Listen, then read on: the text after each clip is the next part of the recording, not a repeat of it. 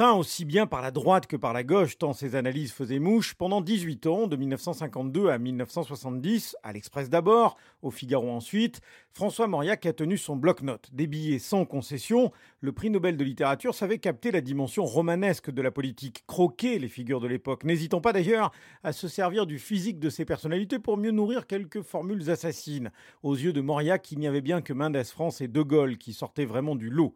Près de 3000 pages, la réédition dans la collection bouquin du bloc-notes de François Mauriac vaut le détour. Il ne faut pas se laisser impressionner par l'épaisseur de ces deux volumes. Pierre Coutel, libraire chez Mola. D'abord, extrêmement drôle, assez cruel parfois, mais avec une clarté de vision, avec un humanisme, avec un sens du politique sur le moment, alors que, rappelons-le, on est évidemment au moment de la guerre d'Algérie, les tensions politiques au sein de la société française sont très fortes, et dans lequel, alors que lui est identifié comme une espèce d'écrivain catholique, réussit à s'engager pour des causes qui ne sont a priori pas celles de son camp. Et il le fait avec une clairvoyance, avec un goût de la vérité, avec un sens de la formule tout à fait incroyable. On ne dévore pas évidemment 2000 euh, pages d'un coup. Souvent, ce qui est très beau avec le bloc-notes, c'est que on va en commencer un en disant allez, j'en lis un ou deux, et en fait, entraîné dans la foule des jours, on finit par en avoir lu 100 ou 150 pages à l'affilée parce que ça se dévore comme une gourmandise. Auteur de la préface de cette réédition du bloc-notes, Jean-Luc Barré dirige la collection Bouquins chez Robert Laffont. Cette passion de la politique qui est fondée sur ses valeurs chrétiennes, le jugement de Moria qui ne se fonde pas sur la droite, sur la gauche,